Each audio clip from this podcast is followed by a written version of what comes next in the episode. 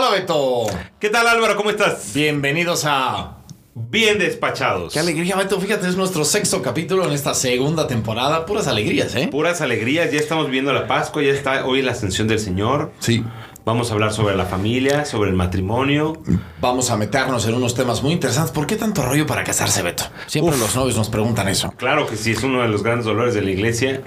En nuestra cápsula de la sábana santa, la iglesia y la sábana santa. ¿Qué han dicho los papas? ¿Cómo podemos evangelizar con la sábana santa? ¿Cómo nos habla ella? Exacto. Y al final la cápsula interesante, que tiene que ver con lo que hacemos aquí. Claro que sí. La iglesia y los medios de comunicación masivo, eh, social. Claro, ¿qué ha dicho los papas? ¿Cómo le hacemos? La ¿no? Y historia. tantas cosas No, maravillosas. es- no hay que espantarse. Vamos a hablar de todos estos temas interesantísimos. Pues bienvenidos a Bien Despachados.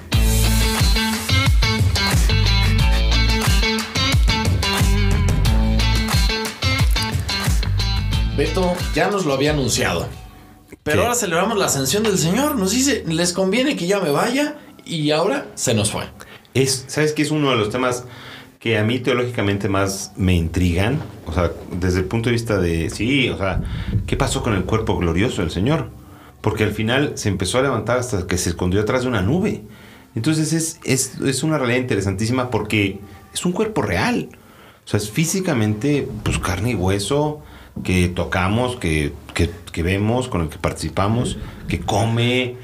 Y entonces, eh, pues al final, como decíamos, es yo que soy muy del Espíritu Santo, y, y de eso vamos a hablar la próxima semana, Ay, qué padre, a mí me encanta. es importante ver pues que el, que el cuerpo glorioso de Jesús se fue y por eso no está aquí con nosotros. Y de hecho uno de, de los principios de nuestra fe también es que Jesús en el cielo está en cuerpo y alma. Y que volverá. Y que volverá en cuerpo y alma. Y también cuando la gente dice, no, ya este cuerpo, no, no, lo vas a recuperar. Es una locura. En sí. cuerpo glorioso como el de Cristo, ¿no? Y es algo Claro. que evidentemente no entendemos. Pero fíjate, antes de irse Jesús, suceden dos cosas muy importantes, ¿no? Primero es el gran envío misionero. O sea, el último mandato que nos da Jesús es vayan al mundo entero y prediquen el evangelio bautizando a todas las personas. Ahora sí te voy a picar los ojos con el comercial. A mí me gusta mucho James Malo de Divine Renovation. Y él, una de las cosas es, el mandato de la iglesia es ir a todo el mundo y hacer evangel y, y hacer discípulos. No, totalmente. A mí me queda tatuado. O sea, desde el Sí. momento en que la resolución pidió esta chama que ahora tengo, Sí. a mí me queda claro que yo lo que tengo que procurar es que evangelizar. Bueno, no sé y si, a ti si te no pasó, evangelizamos, ¿eh? no sirve de nada. A ver, No, no sé si te pasó, como ingeniero industrial, nos, nos taladraron mucho la misión, visión y objetivos.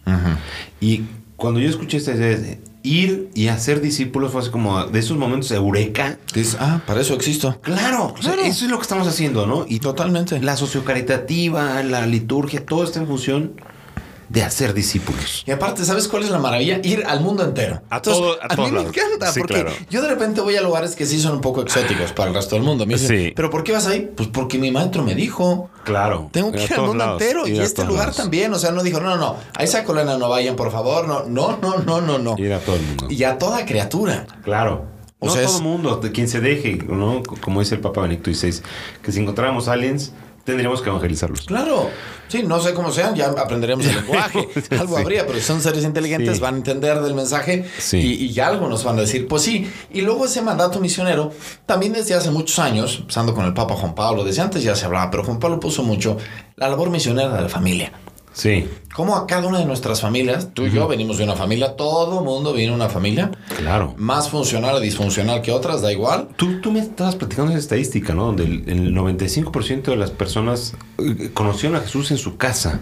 Sí, eso, eso era en el proceso de evangelizador previo. Hoy Sí. eso está cambiando. Hoy Pero- ya en la casa, muchos papás dicen, no, no, que él decida cuando crezca. Y oye, pues que decida también qué idioma quiere hablar, o, o, o cuándo te avisó que quería ser mexicano, O que se quería ir a la escuela. o, o que le vaya a los Pumas, ¿para qué le compras la playerita? No, no, no, no, no, a ver, a ver, aquí hay cosas que vienen en el paquete de, Claro. de la formación. Y, y justo, ¿no? La cercanía, mi relación con Dios, una cosa maravillosa. Sí, claro, ¿no? Por supuesto. Empezando por tener hijos. Amén. Es complicado ese tema, Beto. Claro que sí. Algún día podremos hablar de él, no nos vamos a meter en conflictos, se le doy a todos los que queremos. Hay, hay, hay, tú, son cuatro, acá somos ocho. Sí. Conozco muchos que no pudieron tener hijos, es una bendición, o que adoptaron, lo que sea, pero ahí es, es un núcleo esencial de transmisión de la fe. Sí, bueno, y, y cosas, yo mira, lo veo con mis amigos que tienen hijos chiquitos. Yo creo que hay, hay labores muy, muy cansadas de evangelización. Yo creo que un saludo a mi compadre que Saludos Que- al compadre. Aparte, el compadre, cuando Beto está eh, un poquito así como cansado, el compadre me lo regresa, pero a 100. Así es que gracias, compadre. Ellos tienen, o sea, el tema de Angelito de la Guarda y enseñar a rezar y enseñar a, a- a dar gracias antes de comer y llevar a los niños a la escuela, los mismos que están aquí en el que traen a misa a, a sus hijos. Sí. Es un trabajo de evangelización y de catequesis. Tener que estar peleándote con un, un, un párvulo que aprenda a estar en misa. Claro, y no importa. o sea, y ellos son los que forman y están ahí. Y cuando lo logran y cuando lo hacen bien, pues da mucho fruto. Justo vi un meme muy simpático donde eh, le decía, hablaba a los papás, papás, trae a tus hijos a misa. Claro. Trae, no importa. Oye, que se enojan los demás, no importa. No, no, además O sea, ni- aquí ni se enojan, ¿eh? Como comunidad, y si se enojaran, pues Se no importa. No, exacto, sí, pasa, hay otras, ¿no? Hay se ve en otras. otro momento. Pero no, no, o sea, es que hay que acercar. Sí, y esa, y esa misión evangelizadora de los padres, de los hermanos, de generar un ambiente, un, un, un hogar que Sí. acoja a los, a los a los que no conocen a Dios por su edad o por cualquier situación. Nos contaron una historia muy bonita, ¿no? ¿Te acuerdas? Ayer justamente sobre un cuate que viene aquí a la parroquia, lo saludamos. Este, no voy a decir quién para que no diciendo ahí que tú, tú, tú. Pero que justo viene de fuera y, y aunque se mudó, sigue viniendo aquí porque es que esta es mi comunidad, aquí me siento acogido. Claro. Y eso es parte esencial de la fe. Exacto. Se- sentir tu pertenencia, ¿no? Es- Estar, saludar, dices, "Ah, aquí es donde. Exacto. Y llega una señora y me dice, pasen, es que padre, aquí me bautizaron, aquí hice mi primera comunión, aquí me casé, me da una ilusión enorme regresar. Pues bienvenidos. Hagamos Sigamos discípulos. transmitiendo. Y al final sucede discípulos. algo cuando Cristo se va a los cielos, Beto, que a ti siempre te ha impactado. Este, sí, o sea, cuando los ángeles dicen que dónde lo están buscando, ¿no? Están todos los discípulos viendo ahí el cielo. es como- Que habrá sido ¿Y ahora impactante, qué? ¿no? Viendo eso subir, no, es- señor, es- no te vayas. Así no, ya, ya se fue, ¿qué vamos a hacer? no? Eh, y, y aparecen los ángeles y dicen, ¿por qué lo buscan? No, ¿por qué buscan al que, al que ha resucitado, que está entre nosotros? Sí. Y eso hace importante el, el ser Sí, porque. Jesús se va al cielo, pero se queda entre nosotros. Y este es el misterio enorme de nuestra fe. Pues sigamos. Sección de preguntas y respuestas, Beto. Claro, pues Te- tenemos ahora cinco preguntas. A ver, la verdad es que siempre me encanta. Cualquier pregunta es maravillosa, siempre provoca, te ayuda a entender más. Dicen que pregunta el que sabe y contesta el que puede. así eso dicen. Sí, porque no sé, claro, yo siempre he sido muy preguntón. el que tiene preguntas es porque algo sabe. El Ajá. que no sabe nada ni siquiera sabe preguntar. Bueno, Pero, pero es parte del progreso. Entonces es padre porque todos vamos conociendo la fe con inquietudes que podemos ir teniendo. A ver, primera inquietud. ¿Cómo ser santos en el matrimonio? ¿Se puede eso, Beto? claro que sí. A ver, cuéntanos, ¿cómo es que se puede ser santo en el matrimonio? Bueno, o sea, hay muchas, todos estamos llamados a la santidad, cada uno en sus diferentes realidades y vidas. Y eh, la, la afectividad y la vocación de ser, mat- de ser papá y de ser esposo, ¿no? Es, es importante. Cuando la gente se casa, tiene tres compromisos, ¿no? El de la fidelidad, ser exclusivos, porque nosotros no somos eh, polígamos. Cristo nos pidió no serlo y hay, hay personas que, que alegan eso. El de estar abiertos a la vida, porque es un tema, no, no, no necesariamente ser papá eh, planifica o ser, ser padres planifica el matrimonio, no todo el mundo tiene ese don, que los hijos son un regalo de Dios, pero eh, cuidar uno al otro, cuidar a la pareja uno El amor mutuo, sí. el amor mutuo y, y- y poner al- a la persona, a la, a la otra persona a la que le has jugado la lealtad es, es fundamental, ¿no? Ese, es- ese matrimonio. Sí, son como varias perspectivas, ¿no? Pero definitivamente el amor mutuo y la apertura a la vida y, y la educación de la familia sí, en el momento en que se ve es como parte esencial, unidos a un amor indisoluble, ¿no? Sí, sabes que yo siempre he entendido que el camino de la santidad es como esta, es, con, es una configuración con Cristo, ¿no? Y lo que hizo Cristo es renunciar a sí mismo para darle vida a alguien más. Y en el matrimonio, muchos momentos son de decir, bueno, a ver, voy a poner a alguien más por encima de lo mío. Y es, es una renuncia constante por amor. Sí, ahora, Cristo nos mueve a hacer eso con todos, ¿no? Claro. Amen los unos a los otros como ustedes mismos. Pero en el matrimonio se pide de una manera muy especial. Claro. Claro, los, los esposos no están nada más comprometidos a amarse entre ellos, sino a amar a todos, pero la relación entre ellos es, es muy peculiar, es muy especial, Claro. es una relación esponsal. Claro. ¿no? Donde, Sí, donde sí. confías, te entregas y es. ¿Y, y cómo se hace santo uno en el matrimonio? Pues en esa renuncia. En haciendo esa vida. eso, Claro. en la medida. De- desde el, el mismo acto conyugal que los hace santos, desde el momento de ser fieles en el día a día, desde el estar persan- pensando en uno al otro. Y así hay muchos santos maravillosos, ¿no? Que, que dentro del mismo matrimonio, pues simplemente con esos detalles salieron adelante. Perfecto, sí, sí, sí. Dando la fidelidad. No, no, como vamos a hablar varias cosas del matrimonio el día de hoy, Beto, no te dicen luego algunos, pero padre, ¿usted qué sabe de esto? Si usted no se ha casado. Sí, eh, sí es un tema importante. Incluso tengo amigos muy, muy comprometidos que me dicen, nunca me invites a una plática matrimonial si no, o sea, por- si no es un, un- un- una pareja, ¿no? Pues sí, por un lado tienen razón. A mí me han dicho una frase desde pequeñito que es muy simpática, que dice, no es necesario ser garbanzo para saber lo que es la digestión. Ok. Y, y perdón por la frase tan peculiar, pero es un hecho. O sea, a ver, pertenecemos a una familia, tenemos muchos amigos y escuchamos a muchos matrimonios. Y esa escucha de muchos matrimonios y de muchas esposas, esposos, hijos, no- nos da un conocimiento peculiar y evidentemente cada vez que hay alguna dificultad en cosas peculiares, a ver, algún matrimonio de referencia, aquí qué se hace, ¿no? Pero bueno, sigamos. Segunda pregunta. ¿Hablar de la vocación al matrimonio o a la soltería? Claro, o sea, porque esa es una de las, de las cosas que, que pues a mí no me quedan muy claras. No, porque imagínate, alguien que toda su vida quiso estar casado y simplemente no se le cruzó nadie en el camino y se quedó soltero. ¿Eso qué? Bueno, no, ese es un tema, pero Es un tema hay personas peculiar. que no se quieren casar. Hay personas que no. Esa es la que se entiende como la vocación al, al matrimonio, a el, la tema, soltería. el tema es sí, como por qué no se quieren casar, porque hoy hay muchísimos jóvenes que no se quieren casar. Y eso es una cosa importante. O sea, eh, hablando de vocación a la vida religiosa, hablando de vocación al sacerdocio, vocación al matrimonio, es este verdadero sentido profundo de hacer la voluntad de Dios. Dios nos propone proyectos, Dios nos propone un camino perfecto para cada una de nuestras personalidades. Y si en ningún momento, o sea, por, por servir al reino y por, por encantar a Dios, no, no, no te casaste, o sea, tú dices, no, no, no encontré, no me sentía llamado a eso, no se dio. Podemos hablar de una vocación a, a la soltería, que no es lo mismo las personas que no se quieren casar por egoísmo. Y es una línea difícil de ver desde lejos. No, y es complicado, porque en esta época muchos chavos salen de la universidad y empiezan a trabajar, trabajar. Entonces, vida profesional importantísima, pero ya cuando dicen, ahora sí voy a buscar con quién, pues ya no hay con quién eso. Es que son muchas cosas. O sea, Sí, es peculiar. O sea, al final el mundo nos pone ciertos valores, ciertos principios, ¿no? es decir, tienes que tener una maestría, tienes que tener una casa, tienes que tener ciertas cosas que son del mundo. Y luego, por ejemplo, tú te querías casar. Sí, yo también. Y aquí estamos. exacto. O sea, dices, "Bueno, yo me había casado con hijos y tal. Exacto. Y Dios, Dios te va guiando. Yo creo que la- el, el punto clave es estar atento al- al- a la, a la voz de Dios. Al Espíritu Santo. Sí, e- eso. que, que te va guiando, te va Claro. guiando. Y siempre lo hace. Claro. Tercera pregunta. Eh, Me distraigo mucho cuando rezo. Sí, la misa. Esa es una pregunta muy... ¿Cómo puedo concentrarme en misa? ¿Tú, Beto, qué tanto distraes?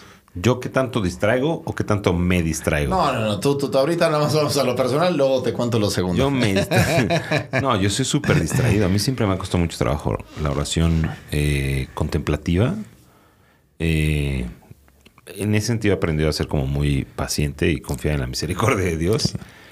Y, ¿Y en que el misa? Señor nos habla. ¿Cuántas veces te distraes en misa? No, es un desastre. Cuando no estoy celebrando yo... Es más, cuando estoy celebrando yo. Una vez me dice un amigo, no, se te olvidó tu Ritalin. No. Saludos al doctor. Fíjate que a mí una de las cosas que desde que entré al seminario, allá tenía una práctica donde estoy en el seminario, que en cuanto llegaba estaba en un misal. Ajá. Y, y el misal, pues en principio era para que te ayude. Y eso para mí ha sido un recurso magnífico. Yo disfruto misa porque la voy guiando. Cada palabra que se dice misa, la estoy, Sí. en misa la estoy leyendo. Sí. Porque si no me pasa eso. Si no tengo las lecturas en la mano, hijo, la lectura de la carta del apóstol, oye, fíjate que en el super que estaba, no, ya me fui. Sí. En cambio, cuando estoy leyendo me ayuda a no distraerme y, y es fuerte. Pero como tú bien dices, en la oración contemplativa, que te quieres meter con Dios, O sea, bueno, hay, hay, hay momentos y momentos. Eh, a mí siempre me costó mucho trabajo leer. O sea, eso es un tema de mi historia. Entonces, nunca he podido seguir la, la misa con, con lectura. con lectura. O sea, Ah, sí. es imposible para mí. Entonces, eh, en realidad me gustan mucho las lecturas. Y, o sea, bueno, no me cuesta trabajo seguir, escuchar las lecturas y no me cuesta trabajo escuchar eh, el momento de la consagración. A mí, para mí, siempre ha sido el hitazo, el momento. El hitazo. El, el, O sea, sí, el no va más. Sí, sí, pero hay partes en medio en el, en el en- cuando están con el orato, con el ofertorio, así. Nada más es- que sí, te, te nos vas. Sí, de, ay, ¿qué sí, pasó? sí, sí. eh, O sea, es, es que es un ejercicio. Es un ejercicio. Ahora, eh, eh, en las cosas que te apasionas, no te distraes. Entonces, ahora el tema está en que está bien, pero por ejemplo, nosotros misa cotidiana todos los días, eh, y algún día estás más cansado, o la quinta misa del domingo, to- todo eso complica, pero en el fondo, yo, yo creo que hay que saber respetar también las dinámicas. A mí alguien me dijo una vez un consejo, a ver, si te estás distrayendo mucho, haz de tu distracción oración. ¿Cómo? Sí, si te está distrayendo algo, métese algo a tu oración. O sea, mira, a ver, yo lo veo así. Yo creo que Dios es muy natural en la forma en la que se comunica con nosotros.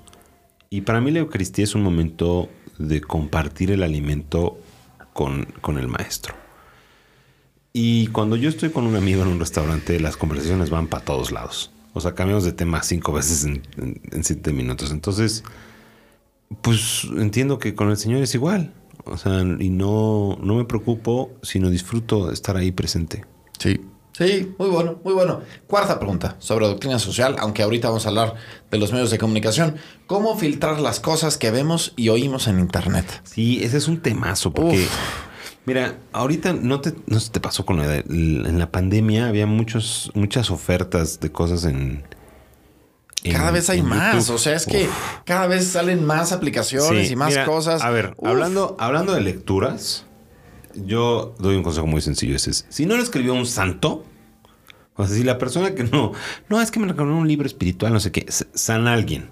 Si no, si el autor no es San alguien, sino una, una devota o un padre muy bueno de Los Ángeles, del, híjole.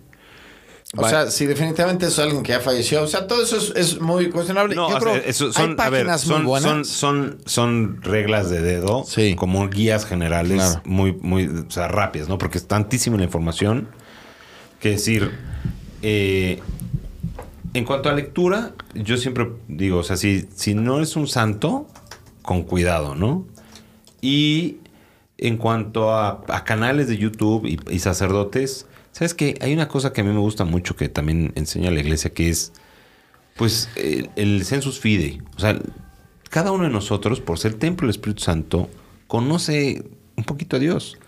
Entonces tú sabes cuando las cosas que están diciendo están sonando raras o no.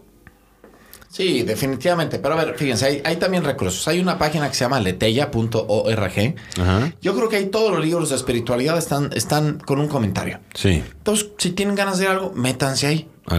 Sí, a buscarlo. No, pero, por ejemplo, si alguien dice, oiga, padre, es que leí este libro, me recomendó, una amiga me recomendó esta cosa, ¿no? Ah, pues. pues júzgalo, métete Búscalo ya. en la letea, sí. Y más difícil, que era la pregunta, es cuando estamos en internet. Ajá.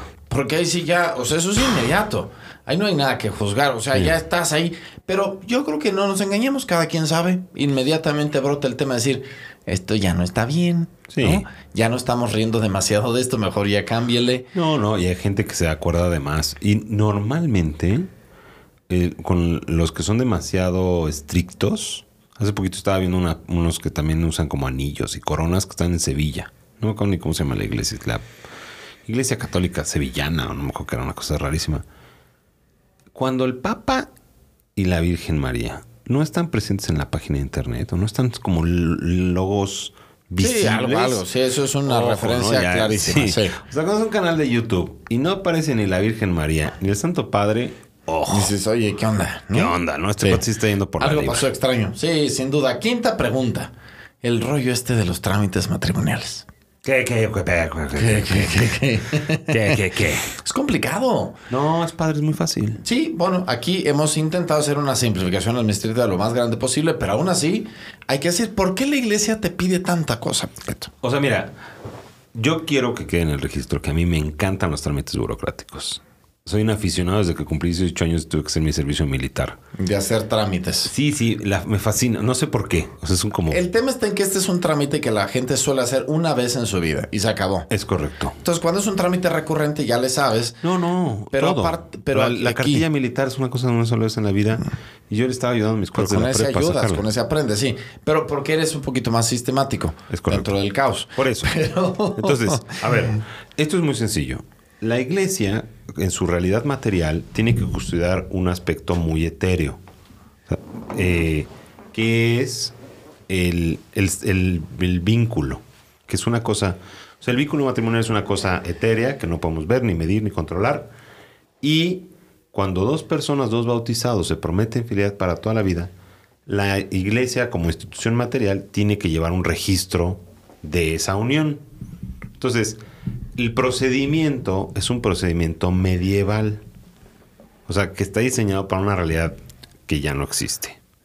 O sea, lo que único que buscamos nosotros es salvaguardar que quien se case realmente sea su primera Entonces, vez o esté en condiciones de casarse y por eso pedimos esas actualizaciones y demás. Es correcto. Pero entonces, cuando todos vivíamos en unos pueblitos, no sé, imagínate en Michoacán o en un pueblito de mil habitantes, Pues será más fácil. El procedimiento suena lógico. Es decir, ah, pues no te has casado y entonces traes a otro cuate del pueblito de al lado. dice, sí, este no se casó. Entonces vayan a este preguntar sí". al pueblito de al lado Y ya si ya está. se casó y lo conocen. En la Ciudad de México, que es una realidad única, se siente un poquito raro, pero, o sea, el, el procedimiento tiene su lógica y, y permítanos acompañarnos con, con seguridad, ¿no? Con tranquilidad. Sí, aquí en la parroquia tratamos de que el trámite sea lo más ágil, muy bien, enterados y demás. Y Eh, tratamos de orientar para cuando lo tienen que ser en otras parroquias. Sí, porque luego hay cosas que hacer, correcciones de actas y demás. Pues, sigamos.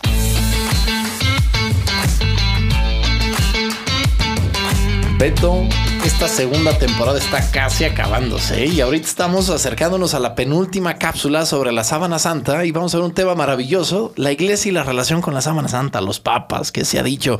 Qué alegría tener de nuevo a Felipe y a Ceci con nosotros. Bienvenidos. Bienvenidos, bienvenidos. Gracias, Igualmente. Padre Álvaro. Gracias, Padre. La vez pasada el tema estuvo muy candente, Beto. La resurrección, los cuerpos gloriosos. Pues los últimos dos. En el, en el fondo es lo que quisiéramos, ¿no? Tener plenamente nosotros y cómo, cómo te lo vas imaginando y lo que la iglesia nos ha hablado de eso.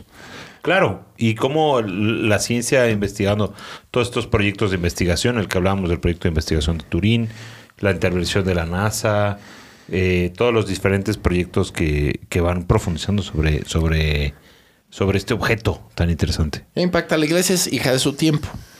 Y como el tiempo también va dando los pasos. ¿no? Imagino que no desde el inicio estaban todos dispuestos porque ni había este tipo de estudios, analizar la sábana santa. Pero cuéntenos un poco, ¿qué opina la iglesia de la sábana santa? ¿Cómo ha sido un poquito esa relación? Primero la iglesia, luego a ver qué han dicho algunos papas, pero la iglesia en general, cuéntenos, cuéntenos. Bueno, la, la sábana santa es un objeto, es un objeto que puedes venerar, pero no es dogma de fe. La sábana santa no es algo que si yo no creo en la sábana santa no soy católico. Al igual que en la Virgen de Guadalupe. Yo soy guadalupano y creo en la Virgen de Guadalupe, pero yo con la sábana santa o sin la sábana santa, con la Virgen de Guadalupe o sin la Virgen de Guadalupe, mi fe debe de ser la misma. Mi fe tiene que estar en Dios, es- tiene que estar en Jesús. Por favor, Sí. baja el cuchillo, baja el cuchillo. No, no, lo que pasa es que, ¿qué nos dice la fe? Sí creemos que María es la madre de Jesús. Eso sí es un dogma de fe. Pero que esa madre de Jesús ha llegado a Guadalupe, eso no llega a dogma de fe. Creemos que Jesús resucitó.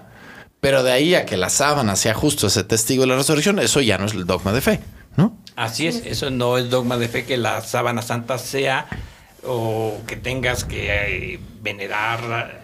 Si no quieres, pues no lo Pero no lo tampoco lo ha rechazado, así como está el santuario de la Basílica de Guadalupe, también en Turín, ahí está.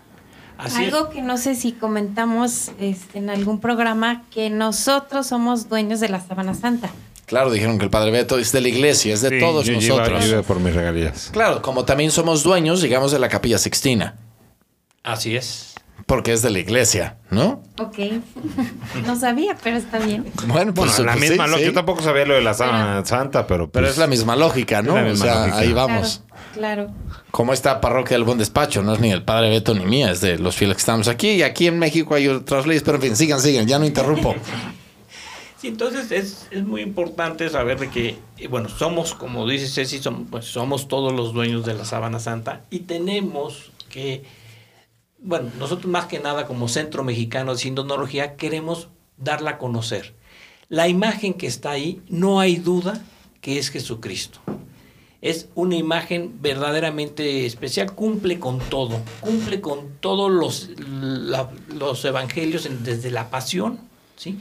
muerte y resurrección de Jesús. Todo está ahí. Y justamente el Papa Juan Pablo II eh, le dijo que era testigo del Evangelio, espejo del Evangelio, porque encontramos todo lo que hay en el Evangelio, lo encontramos en la sábana santa. Exactamente. Claro, nos da un fiel testimonio, no hay nada en contra. Claro, claro, es como lo que estamos haciendo el capítulo anterior, ¿no? Que al final lo que se afirma en la sábana santa es algo que encontramos en la Sagrada Escritura, de lo que la iglesia da testigo, testimonio. Y podemos encontrar lo que está en las Sagradas Escrituras y también lo que está en la tradición de la Iglesia Católica.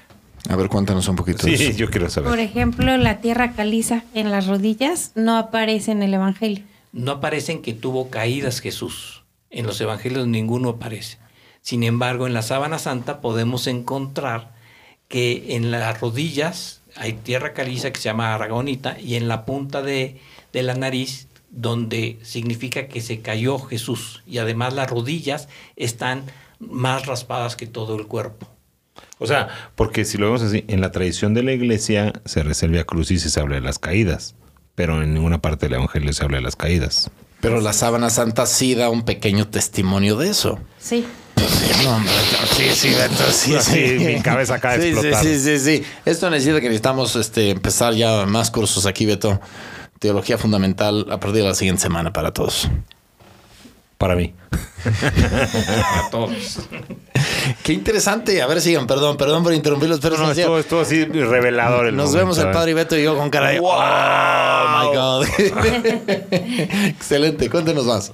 Bueno, también el Papa Juan Pablo dijo que Juan Pablo II que hay que hacer de la sábana santa un hilo conductor para conocer más lo que es la pasión, muerte y resurrección de Jesús. Ahí lo podemos encontrar gran parte. Si aprendemos a ver y a entender la sábana santa, conocemos muchas cosas. Al igual que cuando vemos la Virgen de Guadalupe, podemos encontrar y entenderla. Si sabemos todo el códice que dice, podemos entender mejor a la Virgen de Guadalupe y así podemos entender mejor a la sábana santa si la conocemos. Qué maravilla. Sí, el, el el mismo lienzo, son expresiones. Algún día podremos invitar al padre Eduardo Chávez a contarnos, ¿no? Todo eso también. Imagínense una serie con una estaría extraordinaria. Pero tienes razón, o sea, nos enseña más cosas. Es como ir a Tierra Santa, ¿no? Y O, experimentar. o muchos de los objetos de la pasión que, que reafirman y, y, y- y, pues sí, soportan lo que, lo que la iglesia da testimonio. Wow, qué maravilla. Y, y cuéntenos, ¿cómo, ¿cómo habla? O sea, aquí estamos hablando de que ella nos cuenta la iglesia, y pero, pero ella sola, cuéntenos cómo, porque ustedes le han estado exprimiendo que si le pegan el diurex sale lo del polen, que si le toman rayos X sale no sé qué. O sea, ¿qué, ¿cuántos lenguajes tiene la sábana santa? Sí, porque justo antes decía Felipe que era, que, que era políglota. Que tenía el don de lenguas. Don de Don de lenguas, lenguas, sí. Cada quien entiende lo que quiere. Pero se Sí, entendió, pues. ¿no? Sí, sí. Yo me imagino que también depende de la profesión que tenga cada quien, este, se enfoca más en, en ese idioma, ¿no? O sea, un, ar- un arquitecto le estudia la arquitectura de la sábana santa. Un arqueólogo investiga la historia, el porqué de la sábana santa. Un- una maestra como yo, y, eh, pues la sencillez o la espiritualidad de la sábana santa. Y pues me imagino que también depende de la sensibilidad de cada persona. A algunos les habla del sufrimiento, otros les habla de la esperanza, otros les habla del amor de Dios, del inmenso amor de Dios. Y pues uno de los principales este, mensajes que nos que coincidimos el equipo del Sindonólogos es el gran amor de Dios que, que da por sus amigos, ¿no? Y, y- y en eso también coinciden los papas, el que ven el dolor humano en, en esa sábana, el dolor huma- de la humanidad, pero también ven la esperanza que, que Dios nos da, eh, tanto amor que nos dé la esperanza de, de que hay una vida eterna. Qué bonito. Toda una reflexión teológica de, de iglesia, de, de verdaderamente de, de, de tradición y, y de Sagrada Escritura. Una verdadera teología, ¿eh? Felicidades. Y, y como el mundo es peculiar, ¿no? Pero todos nos encanta ser amados y sabemos que amar, amar, amar, amar, amar, ya lo diría José José, el gran filósofo, duele, ¿no? Y, y nosotros, nuestro gran representante es Cristo en la cruz. Uno dice que, que hasta la muerte, el último hago todo, porque ese es el amor más grande. Quisiéramos disociarlo, pero no, las flores tienen espinas, las rosas, la cruz, la resurrección vino tras la muerte y, y en el Santo Sudario, más que allá que en la cruz, que lo vimos a un Cristo muerto, en la cruz no vimos al Cristo resucitado. Algunos artistas así lo ponen, pero en la cruz no estuvo resucitado. Pero aquí sí, no deja de tener todos sus dolores, pero también toda su esplendor y su gloria. ¡Qué maravilla! Y ustedes, por ejemplo, que, que se dedican a esto de tiempo completo, supongo que han encontrado cómo hablarle a los ateos y al mundo sobre Cristo a través de la Sábana Santa, ¿no? A mí me tocó en alguna vez un dato curioso en una exposición de que de- comentó una persona, no, pues hay que ver porque empiezan a decir que Jesucristo era extraterrestre. Me dice, bueno, si es extraterrestre, Sí, sí, he escuchado. ¿sí? Pero les digo, a ver, si es extraterrestre, ¿por qué con la sábana santa, por eso tenía todo eso, pero ¿por qué tiene sangre humana? Y me dice, ay, hay que, hay que volver a, a- ver las cosas. En ese momento que le haces una pregunta o una cosa real, que, que es lo que hay, porque nosotros en el centro hablamos lo que es, no le aumentamos, ni le decimos, ni le ponemos algo muy, muy bonito. no, estas cosas son científicas y estas cosas son así de claras. Claro. Y así lo han tratado todas estas eh, eh, pequeñas cápsulas, ¿no? Porque no, sí, no, ahí sí ya no sabemos qué, ¿no? Ya otro vendrá a, a profundizar, definitivamente. Y digamos, un laico así cotidiano, ya estamos cerrando esta cápsula, nos quedan los últimos segundos. Un laico, ¿cómo, cómo, cómo- qué es sano de acercarse y ver la sábana santa que desde que empezamos las pláticas aquí la tenemos en el pequeño estudio? ¿Qué le recomendarían a un laico que se está empezando a acercar a la sábana santa? ¿Cómo leerla? Que vea el- la imagen de un cuerpo, pero no, no solamente de manera superficial, sino que se acerque de manera espiritual, de, en su espiritualidad, ¿no? Pero que vea en la profundidad ese mensaje que quiere, eh, que abra su corazón para poder recibir ese mensaje que Dios le quiere decir. Que llegue con fe. Sí. Felipe, ¿algo más que decir? O ya la esposa ha hablado, Roma locuta causa. pues ya no puedo decir más, ya lo digo todo. Pues mil gracias. Un nuevo nos episodio. falta uno, ¿no? Nos falta, Nos falta ulto, Sí, lo sí, último sí. y también el último episodio de esta segunda temporada, Beto. Sí. Yo estoy Oye, nervioso. Yo dije, ya esto ya está terminando. Ya se ¿Cómo está no? Acabando. falta La siguiente nos vamos a ir a la cosa hermosa que ahorita ya sentió de la cruz a la vida en la Sábana Santa. Qué bonito. Pues mil gracias por estar con nosotros. Todavía hay más. Beto, siempre interesante esa relación de la iglesia y la sábana santa. Es- es- la verdad es que estas cápsulas con Ceci y Felipe han sido una cosa muy la- todos los papas, todos muy interesantes. Sí, Sí, sí, sí. Muchas gracias, Ceci. Muchas gracias, un, un Felipe. curso. Y ahora, cápsula cultural. Sí, en la iglesia y los medios de comunicación social. Es una cosa peculiar, ¿no? O sea, Claro, porque sí, el, el ser de la iglesia es comunicar. comunicar, claro. Y entonces, ¿cómo nosotros podemos ir transmitiendo? ¿Y qué ha hecho la iglesia? ¿Cómo hemos evolucionado incluso dentro de la misma iglesia? Está cañón. Sí, no, eso es impresionante. O sea, cómo nosotros nos vamos haciendo cada vez más, más cercanos y cada vez nos vamos, eh, pues, teniendo que adaptar, ¿sabes? A Sí. mí, el- la nota que me encanta es cuando tuvieron que discutir sobre la validez de las Biblias impresas. O sea, decían, no, no, es que es un texto sagrado, entonces tiene que estar hecho a mano. Entonces, incluso cuando se inventó la imprenta, hubo gente dentro de la iglesia que, que tiró, ¿no? O sea, que dice, no, ¿cómo Sin posible? embargo, el primer libro impreso Claro. fue la Biblia. No, la por Biblia supuesto. de Gutenberg. La- o sea, el- la Biblia, o sea, la necesidad de tener las Sagradas Escrituras se empezó a imprimir. Entonces, eh, incluso el, el libro más antiguo que tiene la Universidad de Harvard es la Biblia, es el libro más vendido. Eh, y a mí la verdad es que los, los compendios eh, canónicos, las sumas teológicas, Todo, una los maravilla. misales son, son una maravilla de la impresión. Fíjate que yo tuve la dicha de ser director de una de las cinco bibliotecas más grandes del país. Órale. la biblioteca Héctor Rogel, que está en el Seminario Conciliar de México. Sí, es muy grande. que alberga más de un cuarto de millón de libros. En México, mientras en otros países europeos o el mismo Estados Unidos, no tenemos enormes bibliotecas.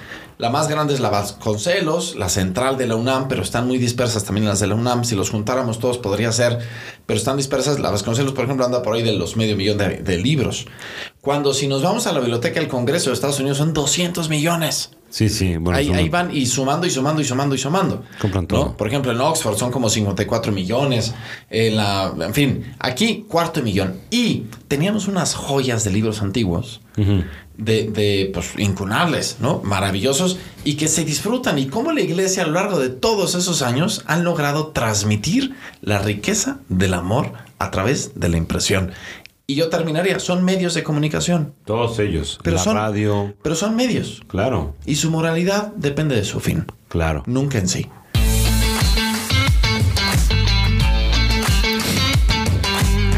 Beto, estamos terminando esta jornada. La semana pasada festejamos a los maestros. Un abrazo enorme a cada uno de ellos. Y esta semana, pues listos, nos vamos acercando a Pentecostés. Ya la próxima semana es Pentecostés. Ya se nos está acabando también el mes. Vamos a, es un mes muy especial de la Virgen. Sigamos teniendo el tema de los eh, las, las flores los domingos en las misas. Los jueves también los chavos están dando flores. En fin, aprovechemos a relacionarnos mucho con la Virgen y aprovechen a desempolvar su rosario y échense uno esta semana. Gracias por escucharnos. Que el gozo de la resurrección de Cristo siga iluminando y transformando nuestras vidas. Y que Dios Padre, Hijo y Espíritu Santo los acompañe en este día. Amén. Amén.